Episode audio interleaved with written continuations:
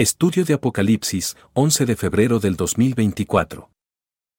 Sin que haya un derrotado. Es imposible ser vencedor sin que haya un vencido. Después de este caballo blanco viene el caballo bermejo y hay guerra. De repente empieza a haber guerra, todos se pelean porque es eso. Yo tengo que sobresalir, mi puesto es que tiene que seguir. Este, yo trabajo en, llevo trabajando en organizaciones no gubernamentales ya varios años y, está padre. Eh, hay una organización que se llama Oxfam y hace poco sacaron una investigación de cómo en la pandemia los más ricos de México se hicieron más ricos. ¡Oh, sorpresa! Y los más pobres se hicieron más pobres. Y los más ricos de México incrementaron su riqueza a una manera exponencial absurda a costa de los más pobres. Y así es el mundo en el que vivimos. No es una sorpresa, así ha pasado desde, desde el inicio de la creación.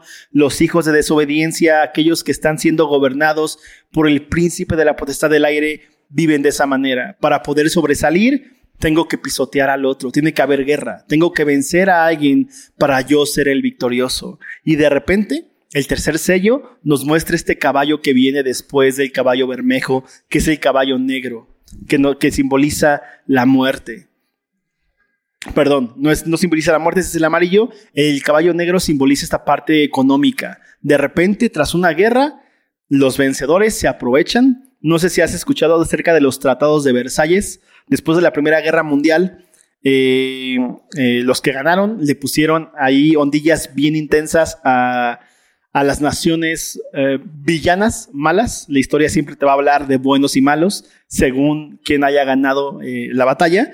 Y entonces a Alemania le pusieron castigos súper densos y humillantes. O sea, los alemanes literal ya no tenían control absolutamente de nada, ni de sus tierras, ni de su país.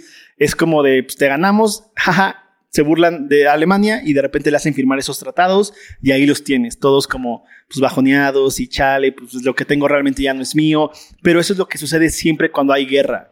Eh, el que es victorioso se aprovecha y vimos cómo lo pone bien su Apocalipsis que, de repente acompáñame a ver cómo, cómo ese tercer caballo se nos, se nos ejemplifica y dice, em, cuando abrió el tercer sello, oí el tercer ser viviente en el versículo 5, que decía, ven y mira, y miré, y aquí un caballo negro, y el que lo montaba tenía una balanza en la mano. Y oí una voz en medio de los cuatro seres vivientes que decía, dos libras de trigo por un denario, y seis libras por cebada por un denario. Y veíamos cómo de repente los precios, la inflación a todo, ya no puedes hacer tortillas, la tortilla ya está a 22 pesos, qué rayos, el jitomate hace dos semanas estaba en 56, 58 y dices, no puede ser, eso siempre sucede.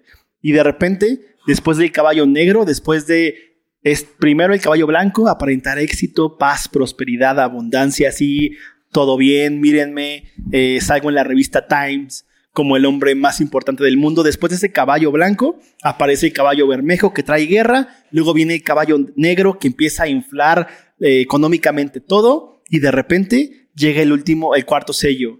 Eh, el último que nos ejemplifica a los hijos de desobediencia. ¿Qué es el cuarto sello? El caballo amarillo, que es la muerte. De repente, pues ya, vas en esta vorágine en la cual dices, quiero ser el más exitoso, quiero tener todo, quiero tener tu tierra, quiero tener el negocio que tú tienes, ah, no me lo quieres vender, guárdame esto y ya, ¿no? Este, ya desaparece esa persona y lamentablemente vivimos en un país que eso sucede bastante.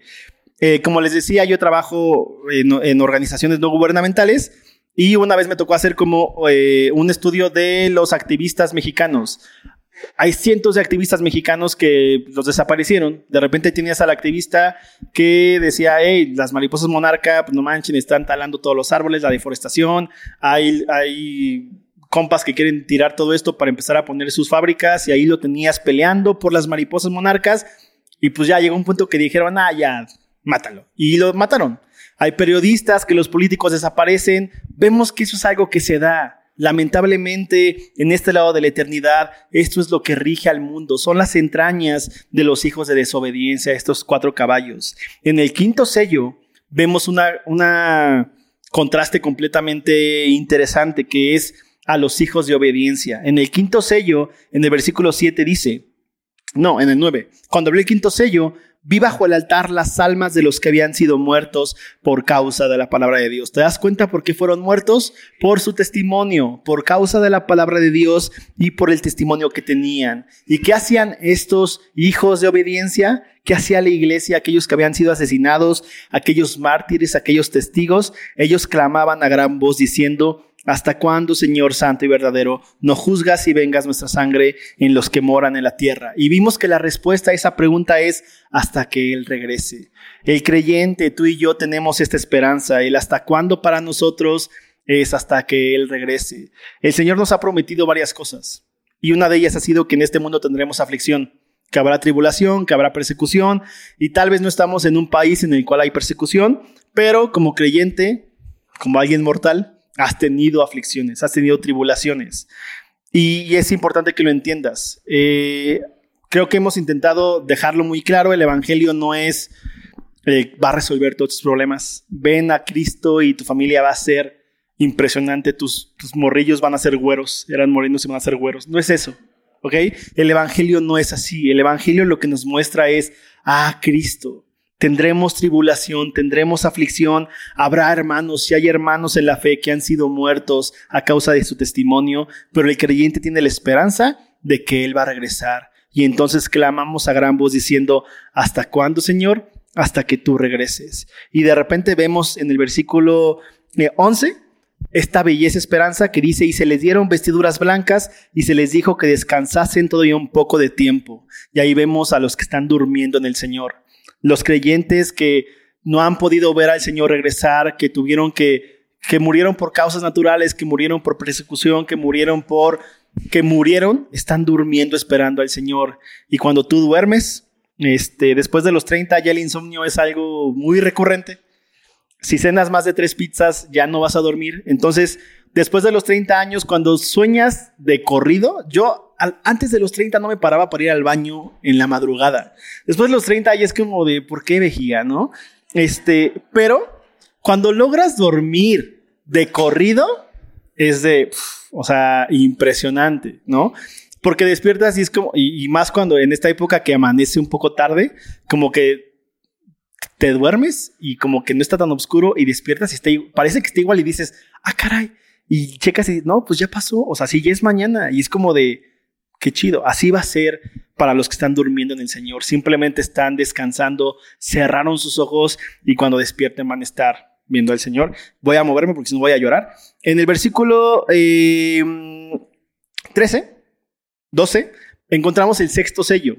Y en ese sello encontramos a la creación, eh, simboliza la creación. Y fíjate lo que dice. De aquí hubo un gran terremoto. Y si te das cuenta, como te decía, a partir del capítulo 6, vamos a encontrar estos tres personajes, hijos de desobediencia, hijos de obediencia y la creación. Y siempre que se nos muestra la creación, se nos va a mostrar una creación que está marchitándose, una creación que está gimiendo con dolor, que está cada vez en, corrupción total, que viene en decadencia, y vemos a esto. Y vemos cómo los hijos de desobediencia tienen a la creación como lo más seguro. Y lo hemos visto, ahí tienes. O sea, vivimos en un país con una riqueza cultural impresionante, con esas historias de el guerrero dormido y la doncella durmiente, y ahí es como, ah, no manches. O sea, imagínate, desde ese entonces era como eh, Don Popo y Iztaccíhuatl, o sea, wow siempre han estado ahí, nunca se han movido, pero de repente vemos cómo la creación empieza a desbaratarse completamente y esto que parecía firme y seguro ya no lo es más. La creación nos muestra que ellos, que la creación misma también está gimiendo a una y están esperando que el Señor regrese. Entonces, capítulo 6, seis ellos. Vamos al capítulo 7. Ay, es ahí. Capítulo 7. Eh, después de esto, eh, vi a cuatro ángeles en pie sobre los cuatro vientos de la tierra. Para aquí, aquí sí tengo que sacar mis resúmenes un poco más, porque eh, como bien saben, estuvimos fuera un tiempo mi esposa y yo, y eso ya no lo escuché, entonces ayer Spotify me hizo paro y puse Isaí en 1.5 de velocidad y dije, Isaí sí puede predicar en menos de 50 minutos, qué raro. Este, pero fíjate lo que dice. En el, en el capítulo 7 tiene que, nos da una claridad impresionante. Apocalipsis, todo Apocalipsis es un libro que nos da claridad al creyente. Siempre está arrojando luz, no es misticismo de nuevo, no es, ay, no puede ser, ya no le entendí, sino que siempre es claridad. y nos muestra a su iglesia lo que va a suceder en los últimos tiempos, en el último tiempo. El capítulo 7 es esperanza. Es completamente esperanza, nos va a mostrar cómo el Señor cumple su promesa. Encontramos a los 144 mil sellados y como te decía, lamentablemente Isaí también lo ha dicho, en la iglesia existen mil y un teorías y ahí puedes entrar y si te gustan esas cosas, pues adelante, hazte bolas, es tu culpa, este, y ese tipo de ondas, pero entendemos cuando vemos a los 144 mil sellados que el Señor está cumpliendo su promesa para con Israel. Él prometió que de, Israel, de la simiente de Abraham, iba a venir el Mesías, que a través de Abraham iban a ser benditas todas las naciones de la tierra y vemos ahí, de repente empieza a hablar acerca de números, 12 mil, 12 mil, 12 mil, encontramos como de todas las tribus hay eh, sellados. Y encontramos esta parte en la cual podemos ver completamente que Dios está cumpliendo su palabra para con el pueblo de Israel. El Señor siempre va a cumplir su palabra. Si Él prometió algo, lo va a llevar a cabo. Y después, en el mismo capítulo 7, encontramos también una promesa para la iglesia.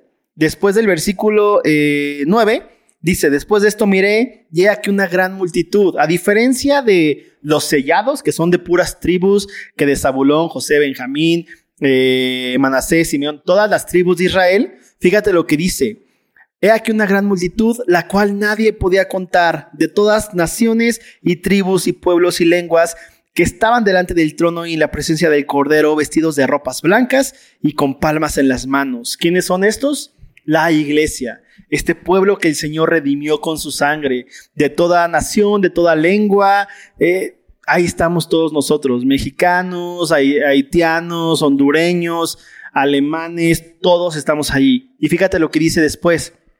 Y clamaban a gran voz diciendo, la salvación pertenece a nuestro Dios, que está sentado en el trono y al Cordero. La iglesia comprende perfectamente quién es la salvación y de quién viene la salvación de Dios el Padre y del Hijo Jesucristo. Y entonces ahí puedes ver Dios cumpliendo la promesa. El capítulo 7 es un capítulo que nos da la esperanza de saber que el Señor cumple su promesa. La va a cumplir para con Israel y la va a cumplir para con nosotros. Eh, capítulo 8. Vamos allá. En el capítulo 8 vemos, eh, ay, vemos el séptimo sello. El sexto sello vimos la creación y en el séptimo sello, fíjate lo que sucede. Cuando abrió el séptimo sello, se hizo silencio en el cielo como por media hora. De repente, hay silencio, media hora. No sé si tú eres, te incomodan los silencios, no sé si eres alguien que le gustan los silencios, pero de repente hay silencio, media hora de silencio y dice, y vi a los siete ángeles que estaban en pie ante Dios y se les dieron siete trompetas. Otro ángel vino entonces y se paró ante el altar con un incienso de oro y se le dio mucho incienso para añadirlo a las oraciones de todos los santos. Eh, sobre el altar de oro que estaba delante del trono. En el capítulo 8, al principio, estuvimos viendo la importancia que tiene la oración para el creyente, cómo tú y yo, a través de la oración, esperamos en la voluntad de Dios, sabemos que la voluntad de Dios es buena, agradable y perfecta. Y de hecho, ¿se acuerdan? En ese, esa vez que vimos este capítulo, fuimos rápido a Lucas a ver el Padre Nuestro, para ver cómo ah, Cristo mismo nos había dado la estructura de una oración el saber que Él está en los cielos, que Él reina en los cielos, el saber que estamos esperando su voluntad y lo más impresionante, ahí en, el Padre Nuestro encontramos como al final es y perdona nuestras deudas como también nosotros perdonamos a los que nos han ofendido, a los que nos deben. El creyente tiene la importancia, tiene bien impregnada la importancia de la oración, pero también del perdón. Tú y yo, al ser creyentes, entendemos la necesidad del amor en nuestras vidas y hemos visto cómo el amor y el perdón van de la mano. La esencia del amor es el despojo y el perdón tiene que ver mucho con eso también. Te despojas completamente porque si perdonas a alguien es porque alguien te ofendió y no es sencillo despojarte y decir, ándale, aquí está la otra mejilla, vas. Aquí está mi abrigo, me la acabo de comprar, toma. O sea, no es eso. O sea, el creyente perdona de una manera sin condiciones porque ah, sabe que ha sido perdonado, sabe que ha sido redimido, sabe que tiene la capacidad de su Señor. Si algo, algo ha sido bien interesante de estar viendo Apocalipsis desde el inicio, es ver cómo las dos iglesias a las que no se le reprocha nada, ver a estos que han sido muertos por su fe, por su testimonio, son personas que se parecen a su Señor. ¿Te has dado cuenta? Son personas que aman, son personas que se despejan, son personas que parecen que son débiles, que son pobres, que están sin esperanza alguna aparentemente, pero tienen la esperanza más segura y más certera que es que Cristo va a regresar. Y luego eh, empiezan las trompetas. En el mismo capítulo 8 encontramos las siete trompetas. Como te decía, yo de niño, eh, no, yo, yo lloraba con esto. Y iba a una iglesia pente, entonces la iglesia era muy grande y había doncellas, pero también había como 20 compas con chofares. Si no sabes qué es un chofar, es como un cuerno larguísimo. Y entonces ahí me tiene siete años, siete trompetas y en la alabanza de repente sonaban las trompetas y yo era así como de, ya, y empezaron las trompetas. Y así. No, e, e, era muy frustrante, la verdad. Pero gracias a Dios ya entendemos mejor Apocalipsis. Y fíjate lo que dice después. Las siete trompetas eh, suenan eh, de cierta manera para darnos una alerta. Isaí ponía este ejemplo de los militares. Eh, soy muy fantasioso, también eso es el problema de haber entendido literalmente Apocalipsis de niño, pero igual me traba mucho la parte de la onda medieval, fantasiosa. Entonces, Sí, no sé si has visto los vikingos de repente cuando iban en sus dracares o en sus navíos, se iban comunicando con, con, el cuerno. O sea, si de repente hacían dos tutu, o no sé cómo decirlo, para no verme tan mal, pero cuando hacían dos pitazos, que no son pitazos, pero dos cuernazos, por así decirlo, sabían que tenían que avanzar. Si hacían tres cuernazos, sabían que tenían que ir más rápido. Y así era. O sea, en la guerra se usaban las trompetas para estar, para estar marcando a veces cómo marchar, si se iba a acercar algo, si venían flechas, si era momento de alistar las flechas. Las trompetas se usaban para estar, eh, para mantener alerta a todos, pero también para, para dar como avisos. Y fíjate lo que sucede con esas trompetas. Eh, las primeras cuatro trompetas tienen que ver con la creación. Nos vamos a enfocar completamente con la creación y vamos a estar viendo qué es lo que sucede con la creación. Como lo veíamos desde Apocalipsis 6 en el sexto sello, si no mal recuerdo, la creación está gimiendo desesperada que Cristo ya regrese, está cada vez en corrupción, cada vez se marchita más, cada vez está peor. Eh, casi no hay agua en México. Ya nos van a cortar mucho el agua. Hay lugares en los que de plano no tienen agua. Hace dos años Monterrey tenían el problema denso de la sequía y lo vemos. O sea, de repente es como en febrero ya están floreciendo las jacarandas. ¡Ay! ¡Chin! ya se murieron las abejas y está pasando, o sea, todo está sucediendo y fíjate lo que sucede con la creación. El primer ángel tocó la trompeta y hubo granizo y fuego mezclados con sangre. Te digo, yo lo, yo lo veía literal, entiéndeme cuando era niño, neta, no manches. Entonces, eh, granizo y fuego mezclados con sangre que fueron lanzados sobre la tierra y la tercera parte de los árboles se quemó y se quemó toda la hierba verde. E imagínate que en vez de, eh, o sea, si las gotas de lluvia fueran de chocolate, o sea, está chido si fuera chocolate, pero si las gotas de lluvia fueran granizo y fuego mezcladas con sangre, o sea, es como de, no, gracias, de repente empieza a llover y si le cae lluvia mezclada con sangre al árbol, el árbol se incendia, dices, no puede ser, pero acuérdate, todo esto es simbólico, la creación lo está pasando mal. La creación cada vez va en corrupción, tras corrupción, tras corrupción. El segundo ángel tocó la trompeta y como una gran montaña ardiendo en fuego fue precipitada en el mar y la tercera parte del mar se convirtió en sangre, y murió la tercera parte de los seres vivientes que estaban en el mar, y la tercera parte de las naves fue destruida. El tercer ángel tocó la trompeta, y cayó del cielo una gran estrella, ardiendo como una antorcha, y cayó sobre la tercera parte de los ríos y sobre las fuentes de las aguas, y el nombre de la estrella es Ajenjo, y la tercera parte de las aguas se convirtió en Ajenjo, y muchos hombres murieron a causa de esas aguas, porque se hicieron amargas. ¿Te das cuenta? Toda la creación eh, está pasándola muy mal. Está, como lo vemos en Romanos, la creación gime a una también junto con nosotros para que el Señor regrese. Y luego dice, el cuarto ángel tocó la trompeta y fue herida la tercera parte del sol y la tercera parte de la luna y la tercera parte de las estrellas para que se oscureciese la tercera parte de ellos y no hubiese luz en la tercera parte del día y asimismo de la noche. Y miré y oí a un ángel volar por en medio del cielo. Este último versículo del capítulo 8 nos sirve como, como punto de anclaje para la siguiente trompeta. La siguiente trompeta se va a enfocar en los hijos de desobediencia. Por eso el clamor del ángel. Fíjate lo que dice el ángel.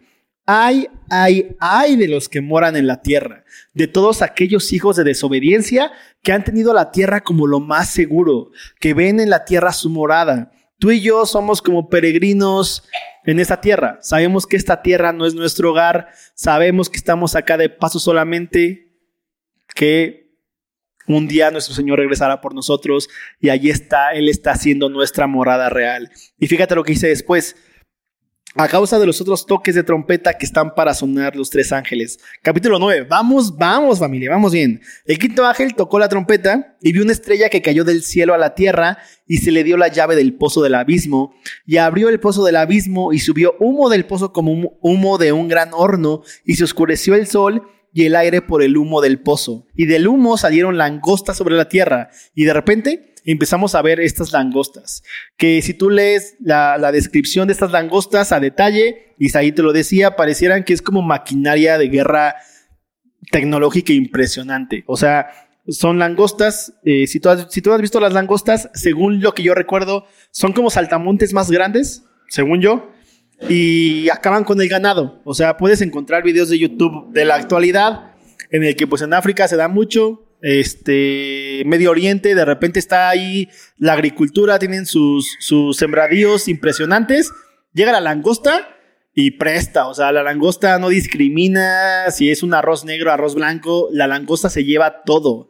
Pero vimos que acá la langosta, si bien pareciera que va a meterse en la parte económica de esa ondilla, pegarle donde más le duele en los sembradíos, a las langostas, estas langostas, se les da como la capacidad para atormentar a los hijos de desobediencia. Dice que tienen como cola de escorpión, que pican como escorpión y que te atormentan por cinco meses. O sea, imagínate que te pique un alacrán y que cinco meses te esté doliendo, así así de, ay, ay, así. ¿Alguna vez le han picado un alacrán a alguien? Nadie. No está padre. Tampoco es así que digas, ouch, pero pues no está, no está chido, ¿no? Entonces, eh, estas langostas tienen como este eh, capacidad de atormentar a los hijos de desobediencia y vemos algo interesante. Cinco meses nos está hablando de una temporalidad. Si bien hay tormento, sabemos, para nosotros como creyentes, recuerda eso, Apocalipsis es para el creyente. No es para los que no son creyentes, no es para los que han decidido no creer en Cristo, los que han decidido darles la espalda a Dios, no es para ellos, es para el creyente, para que sepamos qué es, qué es lo que va a estar sucediendo en los últimos tiempos, o sea, en el presente. ¿Y qué dice? Eh, la parte de la temporalidad, que cinco meses no es para siempre. En algún momento ese tormento dejará de ser. Para ti y para mí como creyentes tenemos la esperanza de que el Señor regresará, de que le enjugará toda lágrima, ya no habrá sufrimiento, ya no habrá nada que nos atormente, pero para los hijos de desobediencia es un tormento temporal que después va a venir el tormento eterno, donde sí será el, el lloro y el crujir de dientes que es el infierno. Y fíjate lo que dice después. Este, en el versículo 7, por si quieres leer la descripción, el aspecto de las langostas era semejante a caballos preparados para la guerra. En las cabezas tenían como coronas de oro, de, oro, ¿eh? de oro. Sus caras eran como caras humanas, tenían cabello como cabello de mujer, sus dientes eran como de leones, tenían corazas como corazas de hierro. Si alguien de aquí juega Dungeons and Dragons, puede hacer personajes impresionantes con esto. Si te gusta la mitología, igual puedes hacer cosas impresionantes. Este, pero sí, eh, es intenso como entrar a esto pensando que es literal. Recuerda, es simbólico Apocalipsis. Y fíjate lo que dice después. En el versículo 11 dice, y tienen por rey, ¿quiénes? Estas langostas tienen por rey sobre ellos al ángel del abismo, cuyo nombre en hebreo es Abadón y en griego Apolión. ¿Te acuerdas qué significaba estos dos nombres, tanto en griego como en hebreo? ¿Quién dijo acá? Exacto, bien. Un punto para Laura destructor. Y luego fíjate lo que dice, el primer ay pasó, he aquí, vienen aún dos ayes después de esto. El primer ay estuvo intenso y fíjate lo que dice después. El sexto ángel tocó la trompeta y oyó una voz entre los cuatro cuernos del altar de oro que estaba delante de Dios, diciendo al sexto ángel que tenía la trompeta, desata a los cuatro ángeles que están atados junto al gran río Éufrates. ¿Te acuerdas qué es lo que simbolizaban los ángeles en Apocalipsis? ¿O qué es lo que un ángel es? ¿Alguien se acuerda? Ahí escuché algo. Escuché un mensajero, o sea, alguien dijo mensajero, bien. Pero bueno, eh, mensajeros. Ah, encontramos estos cuatro mensajeros y de repente dice, y fueron desatados los cuatro ángeles que estaban preparados para la hora, día, mes y año, a fin de matar a la tercera parte de los hombres. Y el número de los ejércitos de los jinetes era 200 millones, yo hice su número. Así vi en visión los caballos y a sus jinetes, los cuales tenían corazas de fuego, de zafiro y de azufre, y las cabezas de los caballos eran como cabezas de leones, y de su boca salían fuego, humo y azufre. Por estas tres plagas fue muerta la tercera parte de los hombres, por el fuego, el humo y el azufre que salían de su boca. ¿Te das cuenta qué es lo que va a estar sucediendo con los hijos de desobediencia? Y luego dice, pues el poder de los caballos estaba en su boca y en sus colas, porque sus colas, semejantes a serpientes, tenían cabezas y con ellas dañaban. Y los los otros hombres que no fueron muertos con estas plagas, ni aún así se arrepintieron de las obras de sus manos.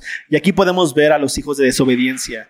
Son personas que han decidido completamente, ya no estamos en el oscurantismo, Cristo ya fue revelado, Cristo ya habitó entre nosotros. Vimos su gloria, gloria como la del unigénito del Padre, lleno de gracia y de verdad. Ya no tenemos la excusa para decir, ah, no, yo no sabía. Cristo ya se reveló.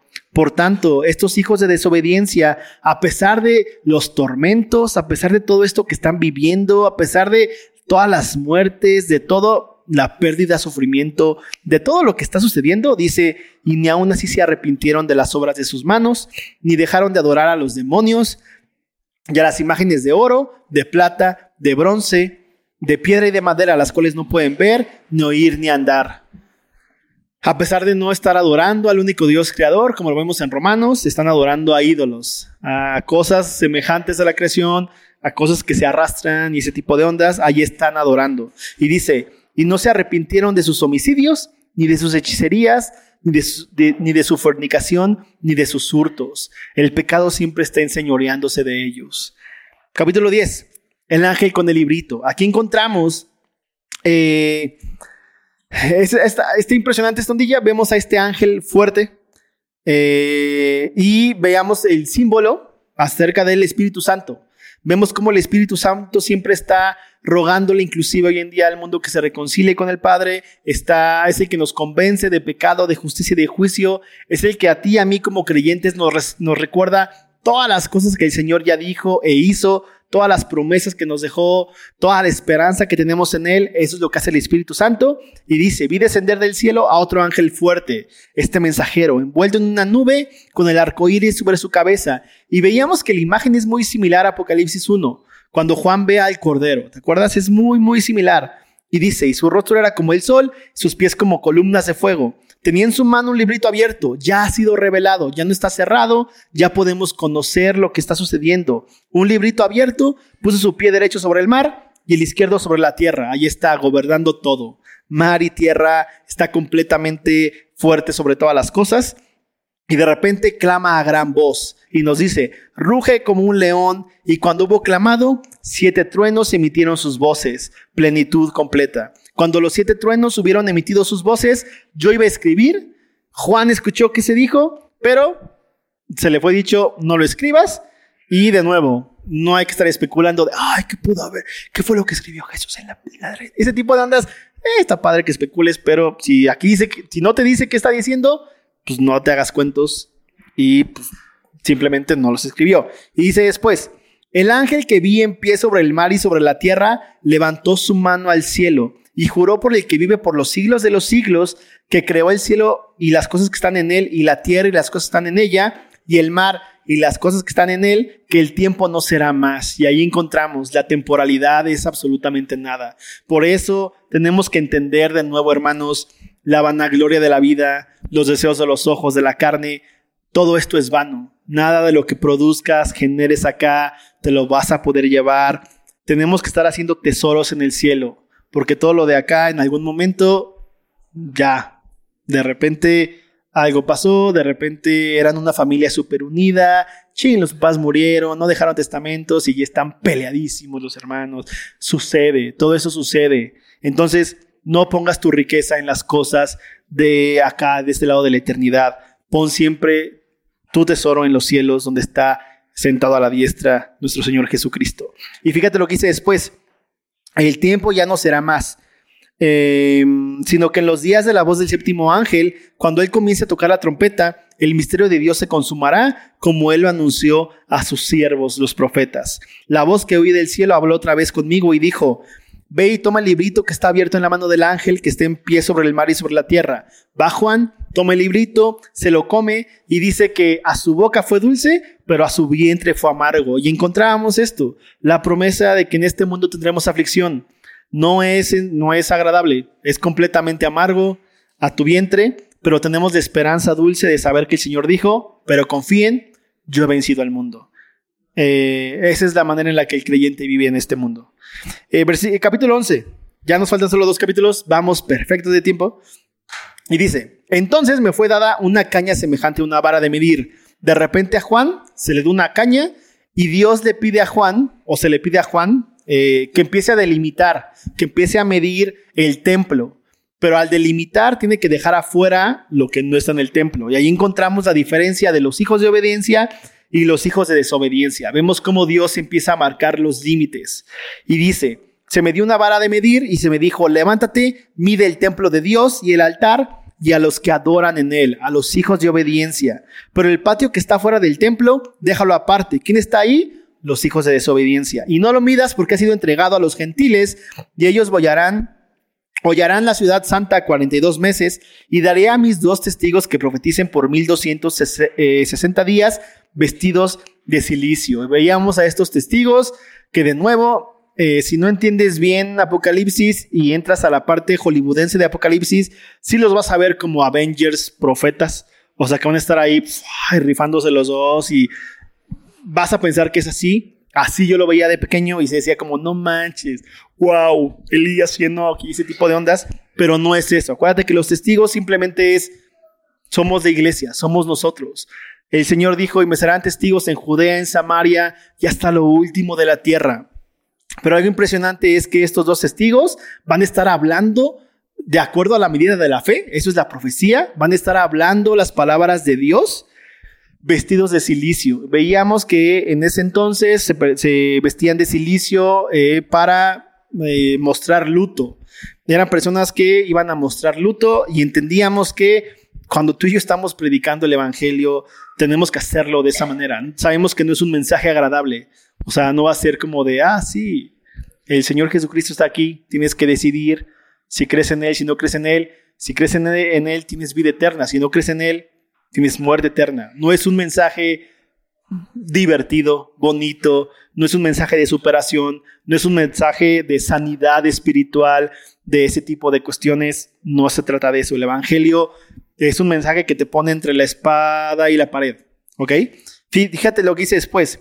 Estos testigos son los dos olivos y los dos candeleros que están en pie delante del Dios de la tierra. Si alguno quiere dañarlos, sale fuego de la boca de ellos. Y por eso te digo, si, lo, si tú lo lees literal y lo crees así como es escrito, pues sí, es como de no manches. O sea, que ni ese tipo de ondas. O sea, ahí está el testigo echando boca por el fuego, fuego por su boca.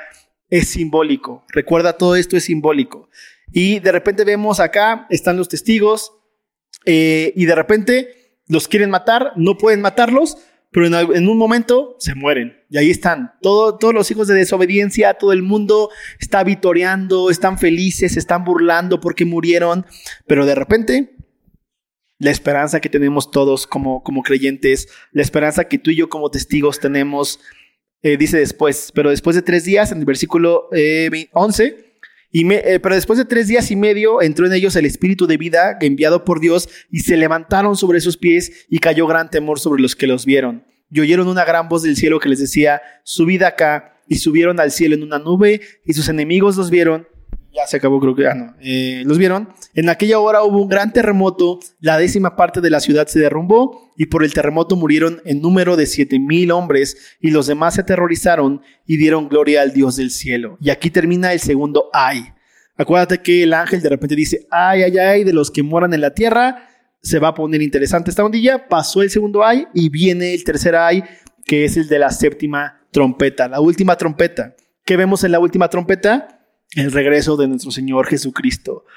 Eh, y es impresionante. Acompáñame a leer esto rápido. El séptimo ángel tocó la trompeta y hubo grandes voces en el cielo que decían, los reinos del mundo han venido a ser de nuestro Señor y de su Cristo, y Él reinará por los siglos de los siglos. Y los veinticuatro ancianos que estaban sentados delante de Dios en sus tronos, se postraron sobre sus rostros y adoraron a Dios diciendo, te damos gracias, Señor Dios Todopoderoso, el que eres, que eras y que has de venir, porque has tomado tu gran poder y has reinado. Y se airaron las naciones y tu ira ha venido, y el tiempo de juzgar a los muertos y de dar el galardón a tus siervos los profetas, a los santos y a los que temen tu nombre, la iglesia, a los pequeños y a los grandes, y de destruir a los que destruyen la tierra. Ese es el último ay, la séptima trompeta. Y el templo de Dios fue abierto en el cielo, y el arca de su pacto se veía en el templo, y hubo relámpagos, voces, truenos, un terremoto y grande granizo. El Señor regresa, y por eso el último hay. Los hijos de desobediencia están completamente aterrorizados porque saben que el día del juicio viene. Y, siga, y capítulo 12, lo que hemos estado viendo las últimas dos semanas, esta señal en el cielo. Y de nuevo, es una señal, es algo que nos está mostrando algo, no es literal, eh, es simbólico. Recuerda eso, tenlo bien en mente. Apocalipsis es pedagógico, eh, está escrito de manera poética, es simbólico. Apareció en el cielo una gran señal, una mujer vestida del sol. Esto lo vimos hace dos semanas. ¿Qué significa la mujer? ¿Alguien se acuerda? ¿A quién simboliza la mujer? Hace dos semanas, hermanos, por favor, vamos. Sé que ha sido mucha información. Sé que a la humanidad. Acuérdense, la mujer eh, simboliza la humanidad. ¿Qué nos dice? Es esta mujer vestida del sol, radiante, con la luna debajo de sus pies y sobre su cabeza una corona de dos estrellas, y estando encinta, clamaba con dolores de parto. En Efesios 1 vemos que la, el propósito de Dios es que todos seamos santos y sin mancha delante de Él en Cristo Jesús. A través de la humanidad vendría el Mesías, el Cristo. Y fíjate lo que dice después. Estando encinta, clamaba con dolores de parto en la, angustia del alumbramiento. La humanidad se encontraba gimiendo con dolores de parto en el oscurantismo. Querían acercarse a Dios, pero no podían. Estaban en una impotencia total. Tenemos al, pueblo de Israel. Por más que se esforzaban, por más que lo intentaban, no podían. Sabían que tenían un, abismo impresionante entre ellos y Dios y clamaban diciendo, miserable de mí, ¿quién me librará de este cuerpo de muerte? Pero aquí vemos cómo está clamando con dolores de parto y dice, también apareció otra señal. La primera señal es la mujer vestida del sol, que es la humanidad, y la segunda señal, ¿te acuerdas quién es? Este, este dragón escarlata, ese dragón rojo que tiene siete cabezas. ¿Quién es el dragón? ¿Alguien se acuerda? Eso, bien Sala, el único que no se duerme en Apocalipsis. Eh, Satanás. Y fíjate lo que dice después. También apareció otra señal en el cielo. He aquí un gran dragón de escarlata que tenía siete cabezas y diez cuernos, y en sus cabezas siete diademas, y con su cola arrastraba la tercera parte de las estrellas del cielo y las arrojó sobre la tierra. Eh, es este que viene solamente para hurtar, matar y destruir. Y fíjate lo que dice después. Y el dragón se paró frente a la mujer que estaba para dar a luz a fin de devorar a su hijo tan pronto como naciese. Ahí estaba esperando. No, no tenía todo ya bajo control según él eh, y, sabemos lo que pasa con Herodes, justo de repente es como, ah, ahí viene, el rey de los judíos van a ser. Y él dice, no, como un rey en mi reino. No puede ser, yo soy el único rey. Maten a todos los infantes de dos años hacia abajo y ahí tienes a todos. Eh, eh, José y María es avisado por el ángel, son avisados por el ángel, ellos salen y tenemos al Señor. El dragón no pudo comerse al Mesías. Y fíjate lo que dice después. Y ella dio a luz un hijo varón ¿Y cómo es este hijo varón? Regirá con vara de hierro a todas las naciones, y su hijo fue arrebatado para Dios y para su trono, nuestro Señor Jesucristo. Y la mujer huyó al desierto, donde tiene lugar preparado por Dios, para que allí la sustenten por mil doscientos sesenta días. Y simbolismos, recuerden eso. Eh, capítulo 12. Lo hicimos. Tenemos 10 minutos. Vamos a empezar a las 12 el día de hoy. Acompáñenme a orar eh, para agradecerle a Dios. Sé que me fui muy rápido, siempre, sé que siempre me voy muy rápido, sé que hablo muy rápido, pero no había de otra, eran cinco meses, este, y pues vamos a orar. Señor, gracias por por tu amor. Gracias por eh, permitirnos tener este resumen de Apocalipsis. Te pedimos por la vida de Isaí, Señor, que se pueda recuperar eh, de salud. Este, gracias por lo que nos has enseñado a través de él, Señor. Gracias por tu iglesia. Gracias por la esperanza que tenemos en saber que tú vas a regresar por nosotros. Eh, gracias por darnos esa esperanza viva, Señor, de saber que, tú eres el que reinas que, y de saber que tú reinarás, Señor, y que vendrás pronto por tu iglesia. Te pedimos que así sea, Señor, y como tu iglesia clamamos, ven pronto, Señor Jesús. En tu nombre, Jesucristo, amén.